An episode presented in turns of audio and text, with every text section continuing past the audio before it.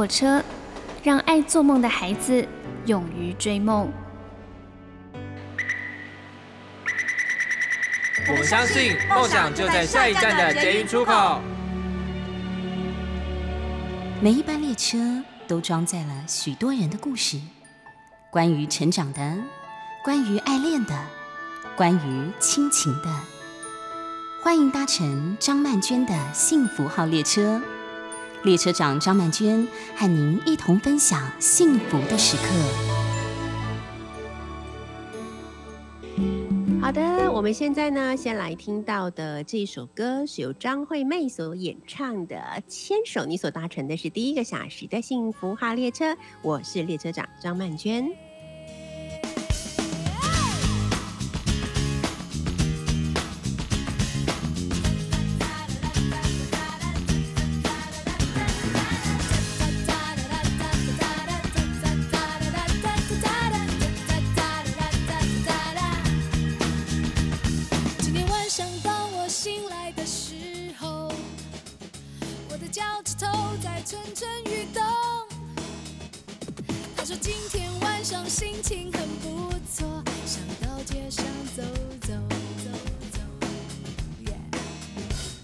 于是暗暗的天空开始灯光闪烁世界变得有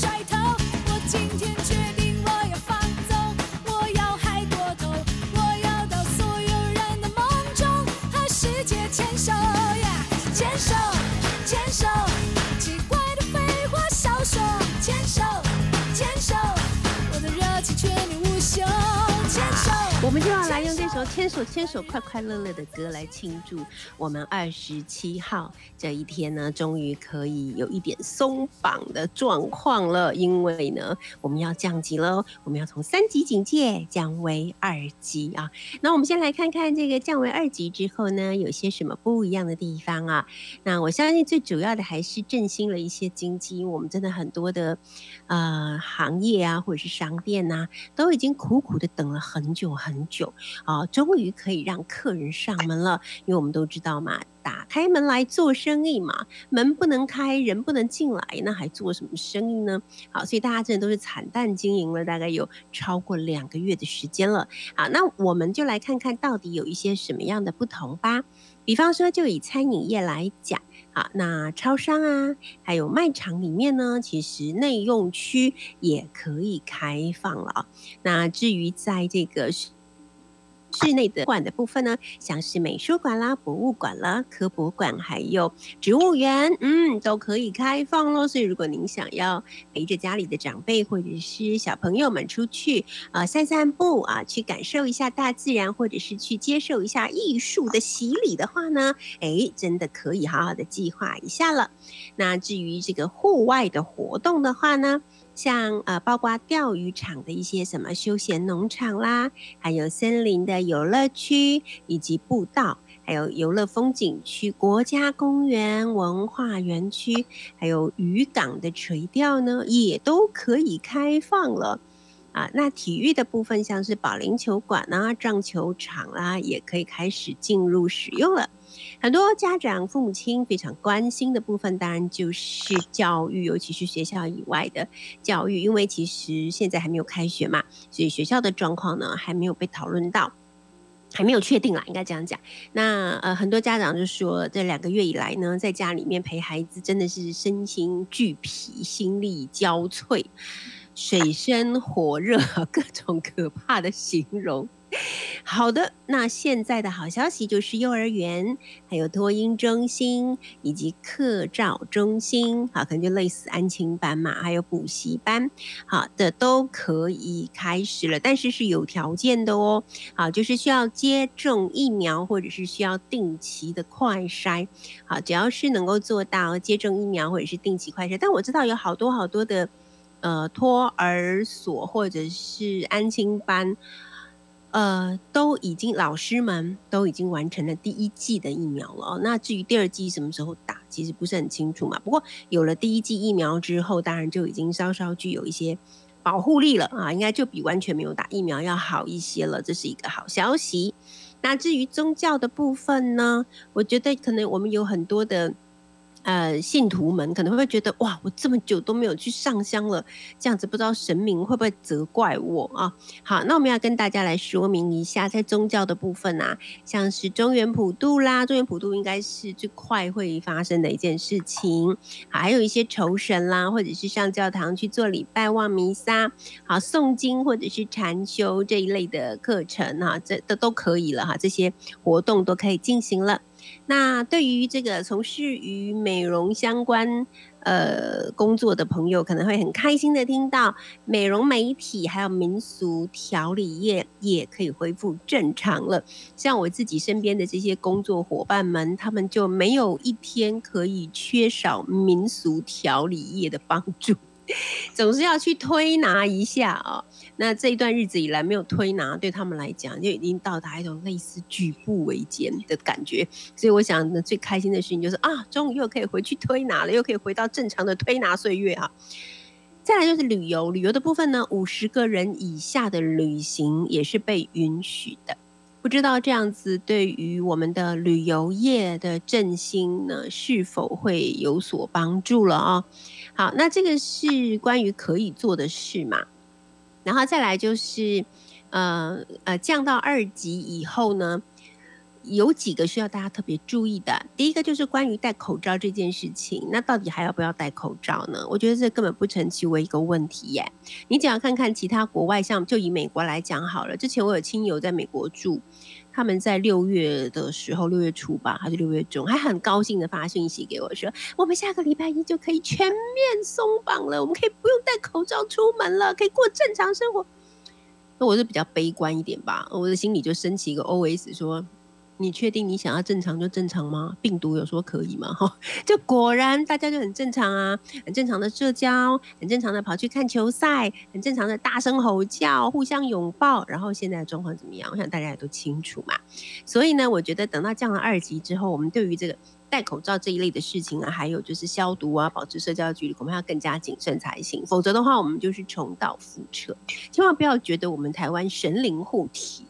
好，就是别人会发生的事，我们都不会发生，是哪来的乐观呢？哈，所以除了饮食以外，其他的时间呢，应该要全程佩戴口罩。其实就是有点回到我们三级之前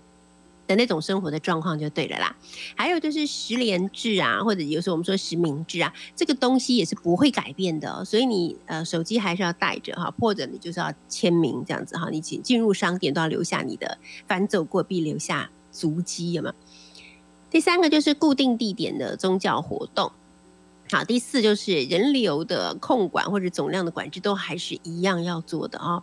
第五就是室内空间呢，至少一点五米一个人，就是人跟人之间的距离还是要保持。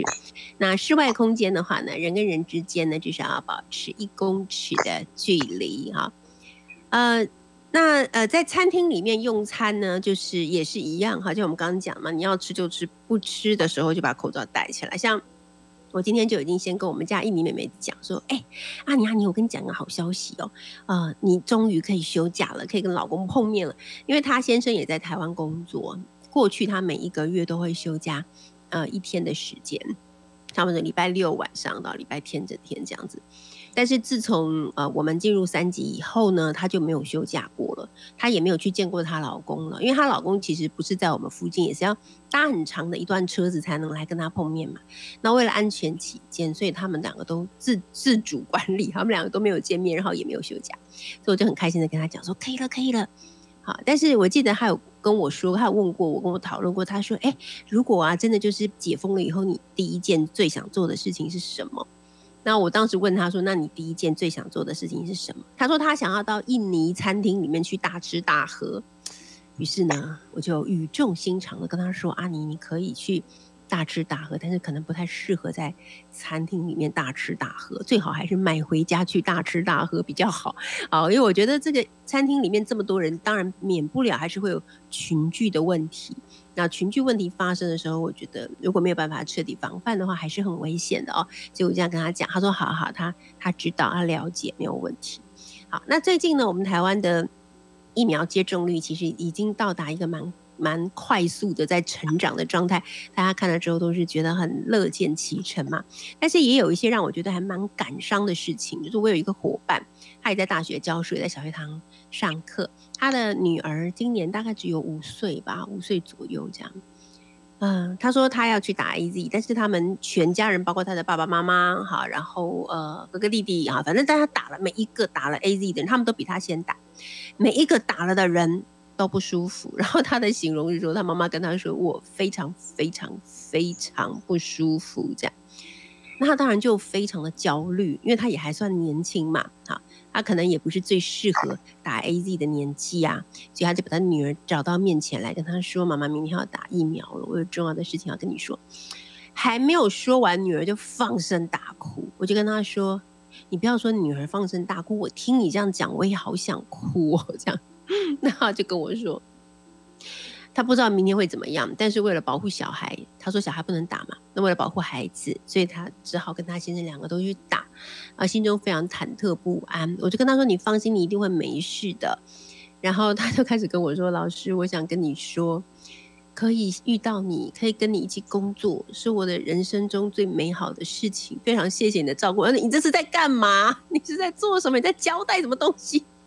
我跟他说：“不要再讲了，我不想听了。”啊，所以真的是觉得讲起来，现在当然讲起来好像很好笑，可是想起来其实蛮感伤的。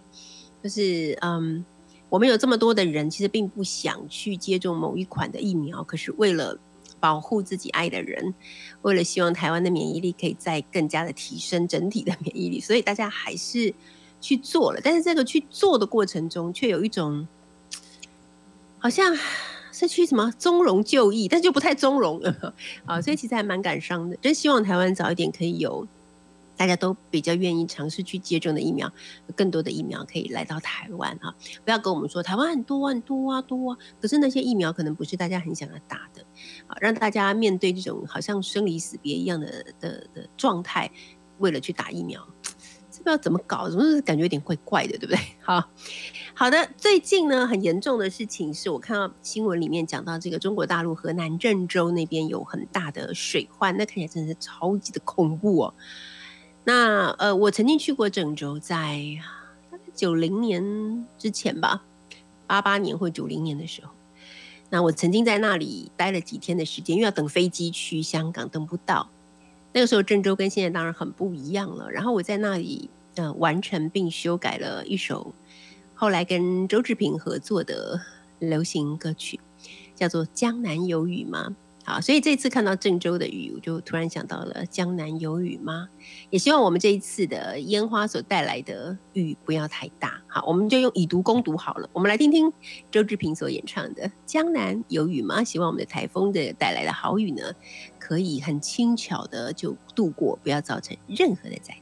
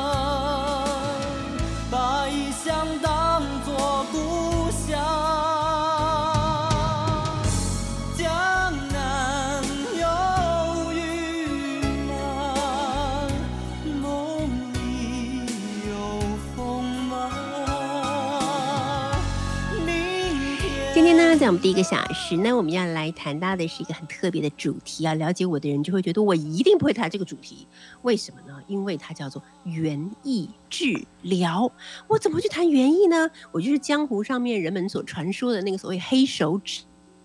指哈，不管什么植物，只要被我一碰。它定很快就会毁灭啊！但是今天这位专家呢，哦，我一定要好好的来跟他拜师学艺一下。他有很多重的身份哦，除了是绿色疗愈力学院的院长，是亚洲健康智慧园区绿色疗愈首席执行顾问，是永信社会福利基金会园艺治疗增能培训讲师等等。那么今天呢，他则是以绿色疗愈系作家的身份来到我们的幸福号列车，要来分享的是他的新书《嘉玲的自然疗愈力》。那这一位作者就是沈瑞林，瑞林老师。Hello，瑞林你好。Hello，曼娟老师您好。是，你知道吗？你的书名是我们现在最喜欢听到，叫做“嘉玲”，但是不是那个嘉玲，对不对？来，先解释一下你的书名好吗？这个是联经出版社所出版的书。嗯，呃，当初取“嘉玲的自然疗愈力”的时候，就是因为呃，这些年我针对高龄的长辈，被做了农村也好，或者到日照机构，或者到失智症的家屋去。或者是社区的一些高龄长辈的团体带了非常多的园艺治疗活动，那很多的不同园艺治疗活动，看到长辈透过园艺的活动产生很多正向的情绪，他们很开心，然后每天生活起床有新的目标，然后社交也更广阔了，然后跟他的子孙啊，跟他的孙子，跟他的家人都更有话聊了。那想要把这些呃，大家透过。在高龄之后，然后遇见免疫治疗、遇见自然疗愈力的那些幸福的经验跟感受，想要跟大家分享。那我又觉得说，哎，高龄听起来不太好听。然后我也觉得，你说我年纪大了，我听了心里也觉得好有压力。我觉得，哎，嘉龄是一件很快乐的事情，就是每年我们都会增加一岁嘛，然后就会增加年龄，所以我们就决定用了这个嘉龄，就是当我每增加一岁，就是充满幸福跟祝福。然后不限年龄，其实都会遇见自然疗愈力，然后也遇见幸福。对，没错。好，可是那个瑞颖老师，我觉得我也是非常喜欢自然疗愈地的人。我如果就工作很忙碌哈，或者觉得心理压力比较大，我就会想要到树林里面去深呼吸，漫无目的的走一走，或者如果有那种森林里面的小木屋住一个晚上，然后早晨起来的时候看到窗上的树影，就觉得超级的美。但是我觉得这个跟园艺中间还是有一点差别，因为瑞颖老师要呃强调，就是你不只是走进去大自然享受这。种被疗愈的感觉，你还可以去创造一个园艺的世界。可像我刚刚前面已经讲了嘛，就是像我个人就觉得，嗯，这个我都做不到，所以我很想要请教一下瑞颖老师，你觉得真的每个人都有可能可以做到，还是有人天生像我这种就是黑手指呢？哎呀，曼娟老师果然是大师啊！这个自然疗愈大师，就刚我们曼娟老师已经把那个重点标注出来，就是曼娟老师会到自然里面去。自然的去，自然而然去跟自然做互动，其实这就是我们讲的自然疗愈里面的景观疗愈啊。到大自然里面去，或者你到森林里面去，其实你真的要重点又被我们曼娟老师画出来，要漫无目的啊，要漫无目的。对你要是很有目标，我今天一定要走步程，要多快走完这个路程，或是我一定要去赏到哪一哪一种的鸟类，我一定要遇见什么，我一定要看到花开，那就错了哦。是不是这样的？是完全没有压力。你哪怕你今天只有走了一百公尺，跟走了呃上了山攻了顶的人，其实事实上不一定能够用距离来表示你的疗愈的获得力量。所以我们在森林疗愈的时候，就会提到说，你要到大自然里面去，到森林疗愈之前，你要先做第一个准备，就是请你不要想要对森林做什么，哦，森林对你做什么。所以就刚刚我们曼娟老师就把那个重点完全帮我们画出来了哈，是哈，对，好，曼娟老师果然是大师，没有没有，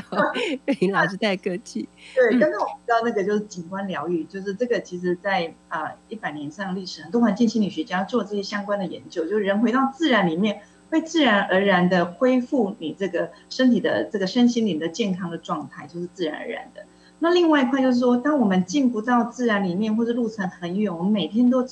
呃活在这个城市里面，我们怎么样在城市里面遇见自然的疗愈力呢？那我们就会透过园艺治疗的另外一个方法，就是我们说的这个呃活动参与型。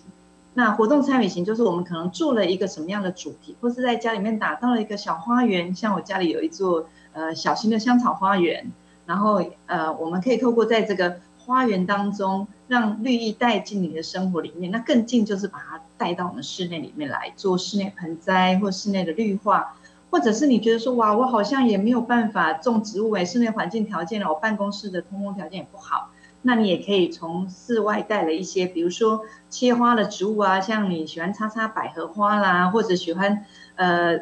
有两颗盆栽，你有一颗盆栽平常放室外，然后你就让两个交替，那这样可以维持室内盆栽的这个啊茂盛的程度。所以很多人都会觉得我天生不是绿手指，我一定是天生就是黑手指，我种什么都会死都会死掉。这就是我，这就是我。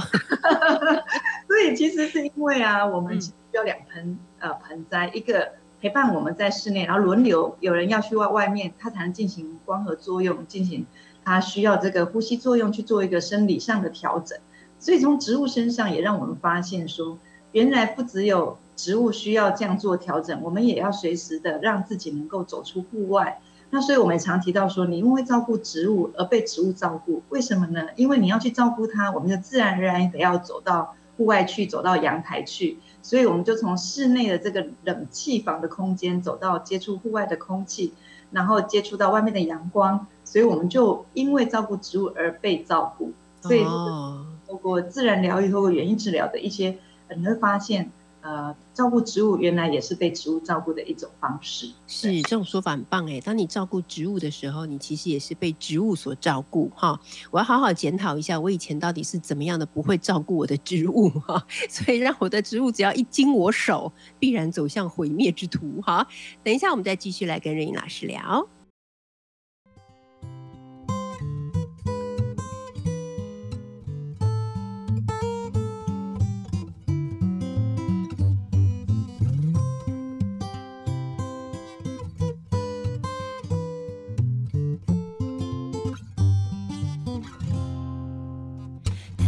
白等等等等一个夜晚，像小黄追追追追每寸阳光，美小红爱爱爱爱爱上了爱他的他，他和他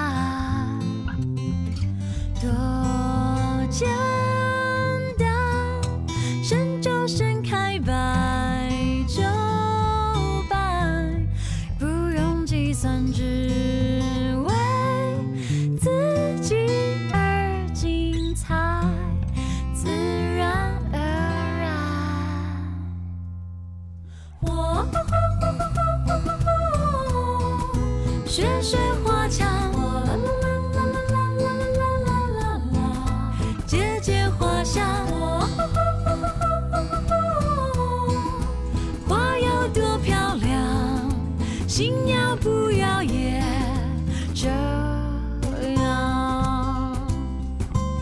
在搭乘的是第一个小时的幸福号列车。今天呢，我们邀请到的这位专家非常的厉害哦。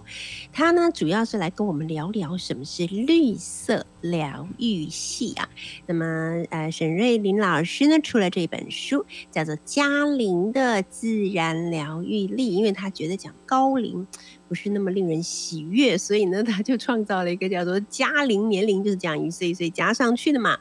好，所以它就是一件很自然的事情啊。那呃，刚才呢，我们已经有跟瑞英老师聊到，就是我自己就坦诚，我觉得我就是一个很不会种植的人，但是我还是非常的喜欢亲近大自然。那在读了我们家呃这个嘉玲的自然疗愈力这本书之后呢，我才知道原来有一种叫做呃园艺治疗师啊。自从成为了一个照顾者之后，我就知道其实有很多治疗师，像什么语言的治疗师啦啊，然后有这个肢体协调的治疗师啦啊，然后有。怎么样去促进你的这个心智功能的治疗师啦？但是我也想要问一下我们的瑞英老师，就是什么叫做园艺治疗师？嗯，好的，呃，园艺治疗师呢，它其实就是一个跨领域的学门，然后透过呃园艺啊，透过自然作为媒材，成为呃协助需要身心灵健康促进，或者是像我们现在做在预防医学，也就是现在的人其实我们工作压力都很大，然后或者生活有各种不同的角色，所以其实压力很大。我们现在把园艺治疗呃需要能够推动在预防医学，也是透过多亲近自然或多参与一些呃绿栽培。绿饮食、绿艺术、绿游戏，甚至做一些绿用品，比如说家里面的门帘呐，我们也用自己的锤滚拓啦，哈，用呃你一些树叶的枝叶，让它透过呃滚拓的方式，让它枝叶能够跑到布面上来。那那当下你会觉得，哇，好新奇，好有趣哦，这就是疗愈力。哦，了解。喜悦。那我们坐在高龄长辈的时候，或坐在对象不同，比如说我们需要长辈呢手指跟他的手掌的灵活度能够促进，那增加他手部的触觉刺激，那我就会选择适合他的大小的食材，然后圆形的食材刚好放在手掌心像劳宫穴的地方。那在边滚按滚的当中，其实他也达到，因为还要握住石头，免得石头那在这个按滚按滚的当中呢，它也刺激到他自己的劳宫穴，然后也有这个穴道按摩的效果，然后手手掌部的运动，但是他不觉得自己在复健，他会觉得我在做一个艺术作品哦，这件事情，所以园艺治疗师呢，他需要把呃这个所谓的身心促进的这个方式呢，设计成为有趣的教案。那我们很幸运，因为我们有大自然的素材，我们有这些花花草草。我们也可以透过料理，比如说我们也会做一些那个香草料理，比如迷迭香、肉桂、豆干呐，嗯，吃的很开心，所以就启动了长辈或启动我们啊这个疗愈的伙伴对象，觉得哎，我也想要来试试看。所以你要做切切，你要做这个呃炒作料理的时候，你势必会站起来，然后走来走去，所以是不是也有上下肢的这个肌耐力的训练，增加你活动的机会？还有一个很重要，我觉得社交关系促进真的是现在人每个人都非常需要的。就是我们因为做了好吃的东西，或者做了一个不错的作品，那我可以跟别人分享，或者送给别人当生日礼物。像呃，比如说我明天啊，还要开一个公益的直播，最后一场我们要做一个这个居家桌上疗愈花园啊。一个呃，可以透过家里面，我就从家花园里面有一些失落的盆栽。其实你觉得我们一定不会种失败吗？没有没有，其实我们也会，我们也种死过不少。原来你也会失败？会会会，我们也会，我们一定会失败的哈，也会有这样的机会，因为生命本来就会遇到很多的。挫折跟状况，所以我从植物的身上也学到了这个呃加纳博士说的这个内省智慧的提升，就是你看到自己有时候我们遇到挫折，其实有时候自己的适应能力也会有有困难。可是你在看植物，它遇到台风，像今天这这几天有台风的状况，对，如果它它在这个户外的环境，我们马上很小心翼翼的全部把它从花园搬进家里，如果它是可以搬的，那这样其实事实上对植物来讲，它其实就是我们说的娇生惯养。这样子哦，这样子吗？其实他如果本来就在户外，我们就让他适应这样的一个环，这样的一个呃周遭环境的改变。然后我们可以帮他什么？如果你可以，你是呃你是自己照顾的花园的植物的话，我们可以帮助他，就是你事后你在浇水的时候，经过这个台风天的水分含量太高，你千万不要过去每天浇水，台风过了还是每天认真浇水，这是不行的哦。你要。察言观色一下哦，看看看土壤啦，摸摸土壤的湿度很高，看看植物的这个状态呀，哈有没有折损啊，去帮它稍微修剪一下，然后等到土壤干燥之后呢，再浇水。就是说，照顾植物，我们很怕就是不断的给它很多的水分，然后给它太多的养分。这很像溺爱，对不对？嗯，对啊，老师，你刚才讲的时候，我一直想到亲子关系耶，就是你说植物也是一样，它必须要挺过大自然所给予它的各种磨练，对不对？啊，我就想到，对啊，其实我们在这个养育儿女的时候也是一样，你不能为了怕他摔倒，就一直抱着他不让他。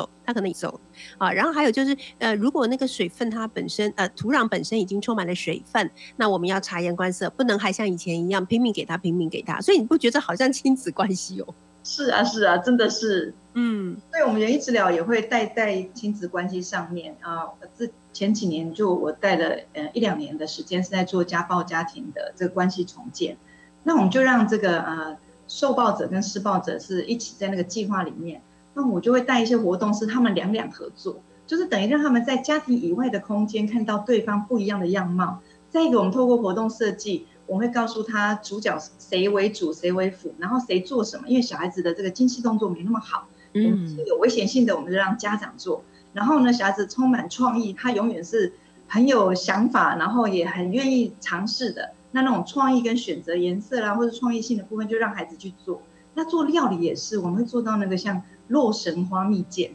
哦，很好吃。那个做洛神蜜饯，你要把那花萼剥开，那就是破坏。其实那破坏就是一种情绪的出口。嗯，表面我们会设计让他透过这个破坏的动作，把内在说不出的忧虑跟焦虑给带出来。破坏之后，我们再去揉捏，把那个涩味给给透过盐分把它带出来之后。最后又经过这个糖的腌制之后，就变成一个非常美味的这个呃洛神花蜜饯。那这种就会觉得说情绪其实是需要找到出口，然后破坏之后你需要再去建设，然后你就会有一个更美好的希望跟未来。其实就会透过这样一个连续性，也就是我们园艺治疗师的工作，不是只有呃种好一盆花或者是做好一个花艺作品，是要把包含辅具也要设计进去，然后包含我今天的设计主题需要怎么样让他们。在两两合作，或者是独自合独自工作的时候，怎么样去找到自我的成就感，然后发现自己的长才，然后自己的强项智能，然后更加的去更有自信，然后好好的去发挥。这个是园艺治疗师可以在，因为对象不同，我们会有不同的设计。那当然不是单打独斗，我们在医院，我们就会跟医师、跟复健师做呃沟通，然后。我们经过这个沟通需求目标设定之后，我再去设计我的教案时间啊、教案目标。然后教案主题，然后才会进行实际园艺治疗活动的带领，这样子。嗯，这样子说起来，我觉得这个园艺治疗师感觉不但包罗万象，而且相当的神奇哈。就是它可以治疗的范围，可能比我想象的还要来的更多一点啊。那我也开始在想象说，嗯，将来我如果开始自己要从事这个园艺的话，其实我有认真想过，我最喜欢、最想要，而且最喜欢那种植物啊。瑞云老师，你知道吗？其实是蕨类。我觉得蕨类非常的漂亮，但是我很好奇，就是假设我们自己有一个小的阳台，我有可能在阳台种植蕨类吗？好，我们先来听这一首歌，然后我们再等一下再来请教老师啊。这首歌就是光良所演唱的《蕨类》。阳光太过刺眼，排队会打乱睡眠，只爱在自己房间。听音乐，沙滩，太多完美，逛街又不够新鲜，总是跌坐在边缘。如果真有神仙，Please take me away，我也不想只是盲目的跟随，闹的结束今天。可能我不太适合当一个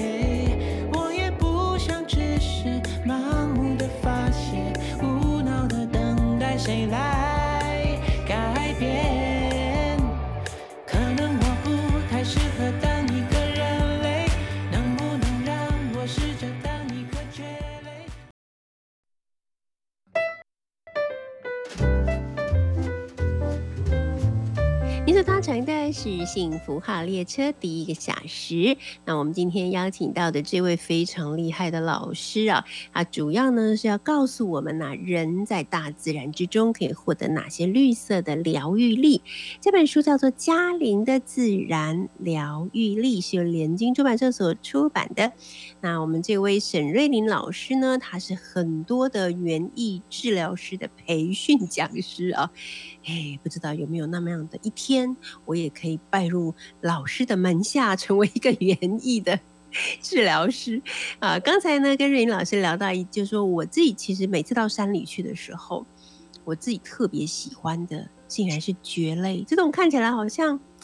不太起眼，可是它对我来讲就是有很深的吸引力，不知道为什么。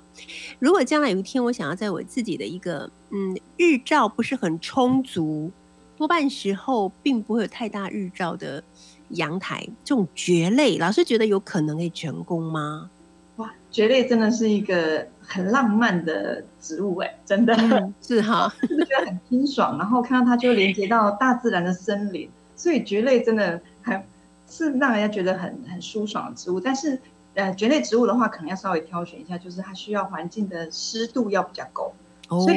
要种其实是可以的。那最怕就是那种西晒全天阳或者全日照的这种阳台，就是温度高、很热、阳光很强，那就真的没有办法种这个蕨类植物，可能就很适合种什么桂花啦这些开花植物。那如果说你要种种在室内，其实像波士顿蕨，因为蕨类的款式那品种非常的多，嗯，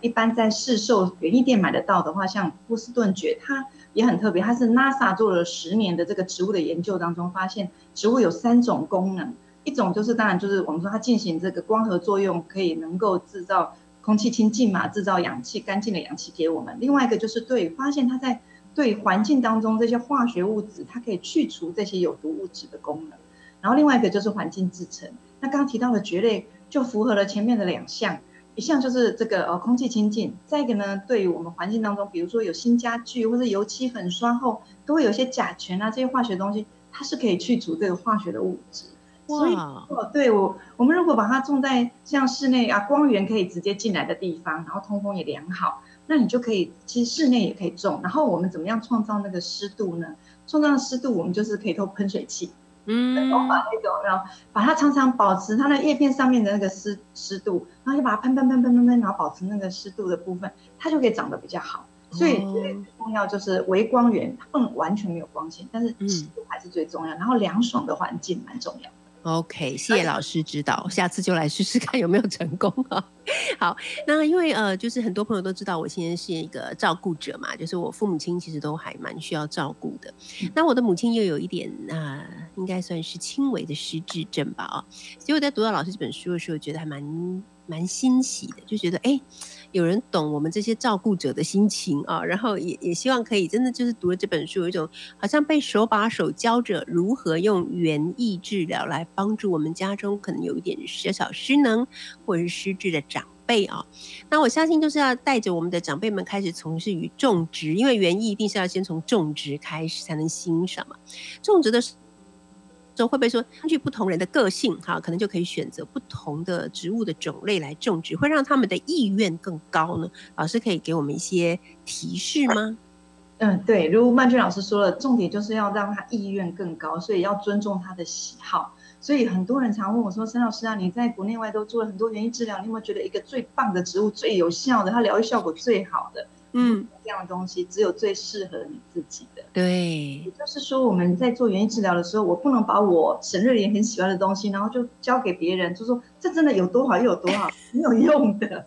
是，我的经验只是分享，可是你要在你生活当中去找到属于自己的，然后你可及性要高的。所以，当我们要去带领或者是找家里面的人一起来做，特别是家里面长辈的时候，他们很可能过去有很丰富的栽种经验，也或者他完全没有。但是至少他有很丰富的生活经验，对，要讨论说，哎，我们现在啊，这个阳台空空的，或者我们现在小露台整理一下，我们来种个什么好？哎，他可能开始会说，哎呀，不要种花，花啦，那个可以吃，那我们就知道喽。哎，他是我们的长辈，希望是务实一点。然后呢，对，然后他可能会觉得说，那个种种种植物太麻烦，常常要照顾，很累。那他可能就比较适合木本的，我们可能炒果树类，比如说荆棘啦。柠檬啊去思考。那我们这个长辈就会开始提到说，哎呀，种种菜来吃也不错啦，哈，那我们就可以找这个，比如说，哎，春夏季的时候找春夏季适合的蔬菜，然后秋冬种秋冬的植物，呃，秋冬的蔬菜这样，那就可以透过讨论，然后我们慢慢就会讨论出一个，呃，我们要种什么植物，然后什么季节开始，然后在花园当中如何配置高矮，因为花园空间可能有限，或者阳台空间有限。那日照需要强一点的人，他就我们就垫高一点，高度是他。然后需要遮阳的呢，就在大树的下面给它庇荫一下。所以可以透过讨论，然后长辈丰富的经验呢，他通过讨论的时候，他其实就会把他过去的一些经验分享出来。其实我觉得园艺治疗也还蛮适合是做文化传承，嗯，聊天对不对？然后，然后他长辈就在以前的经验。如果我们今天没有讨论植物，以前我们讨论的事情可能都是生活成长的事物。或许通过这个时候跟家人陪伴的时候，从陪呃照顾者跟被照顾者的身份变成合作伙伴，我们俩现在一起对一起来去做一件照顾别人的事情，嗯，对我们彼此之间的照顾关系一定会更活化，而且更有趣。然后每天起床的时候，我们开始聊的话题不一样，我们开始有一个共同的方向可以去努力。所以，包含我们在日照机构或者是在。呃，这个呃，照顾团体当中呢，我们就会分享到说，其实当照顾关系改变的时候，这个照顾的那个质量就会提升。所以，我当我写这本书的时候，其实是呃思考了好多年，然后最后花了一年多时间把它整理出来。就是我并不是只要写给园艺治疗师来做，或是给机构的这个呃照顾员来来进行园艺治疗而已。我真的很希望大家从居家开始，因为有更大一块呃族群的。对象是呃老老照顾或是居家照顾，然后我们自己照顾自己的，那我们其实更可以从家里去做一些有趣的事情。那包含像现在我们因为疫情的关系，这两个月的时间，我们也被迫必须一家人都腻在一起，嗯所以就分享了一些在宅疗愈的方法。比如说最近凤梨的季节嘛，大家应该也吃了蛮多的凤梨，所以凤梨头也可以做水跟凤梨。不用花钱的这个零元经济，就是把凤梨头切下来之后呢，那个啊红色红肉也要都切掉，然后把叶片稍微剥一下，就放到水里面去，它就会发根。然后，然后它会长成什么？呃，它如果你只是发根的话，就是一个观叶植物。就是啊，如果日后你觉得，哎，我觉得越种越有趣，我想要种到土里面，那将来就长成凤梨。真的吗？哇，原来凤梨是这样子可以长，是不是？对，所以啊。然后你开始会发现说，厨房的零元经济还真有趣啊！地瓜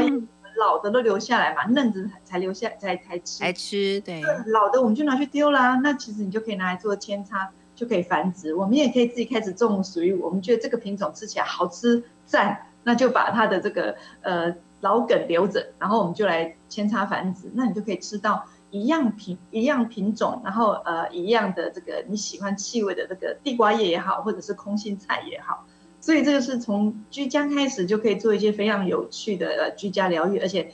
以前人家都跟我说园艺治疗好花钱，他觉得是，对不接地气，对不对？对，我想说哇，这些东西都要去买买种子回来。就今天一听到园艺老师一讲，我突然就豁然开朗，原来我们家厨房的厨余是可以这样子再利用的，是不是？对对对，还可以减少垃圾的。对呀，哦，了解，有趣，就是从生活当中，或者是像。呃，书上我有分享一个火龙果，像小块的火龙果，然后丢到那个袜子里面去洗洗洗洗，你就可以去开始种那个火龙果的种子盆栽，非常有趣。其实你你发现它长出来之后，很多人就跟我说：“孙老师，我觉得它好眼熟，我在园艺店看过，长得挺像的。园艺店叫它绿钻，它不会说它叫火 火龙果的种子。”哦，了解。对，在园艺店里买到那个很可爱，然后紫叶对称，小小矮矮的。那个也就是火龙果的种子所发出来的，所以厨房真的好多好好玩的事情，大家可以透过厨房的零元经济，发现很多的绿色疗愈力。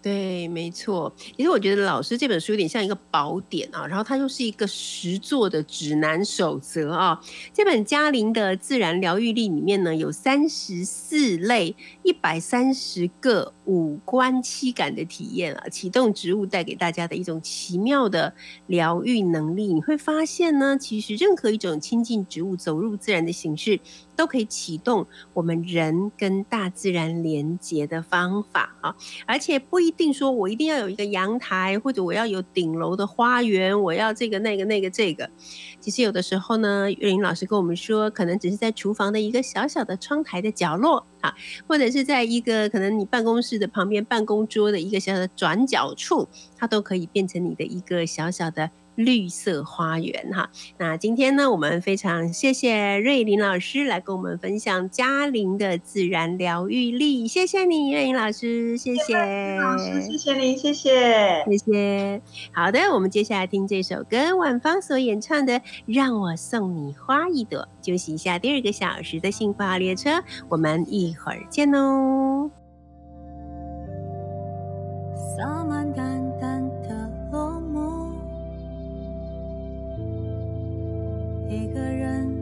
在角落，独自放空思索，一幕幕在眼前闪过，是怎样的细碎繁琐？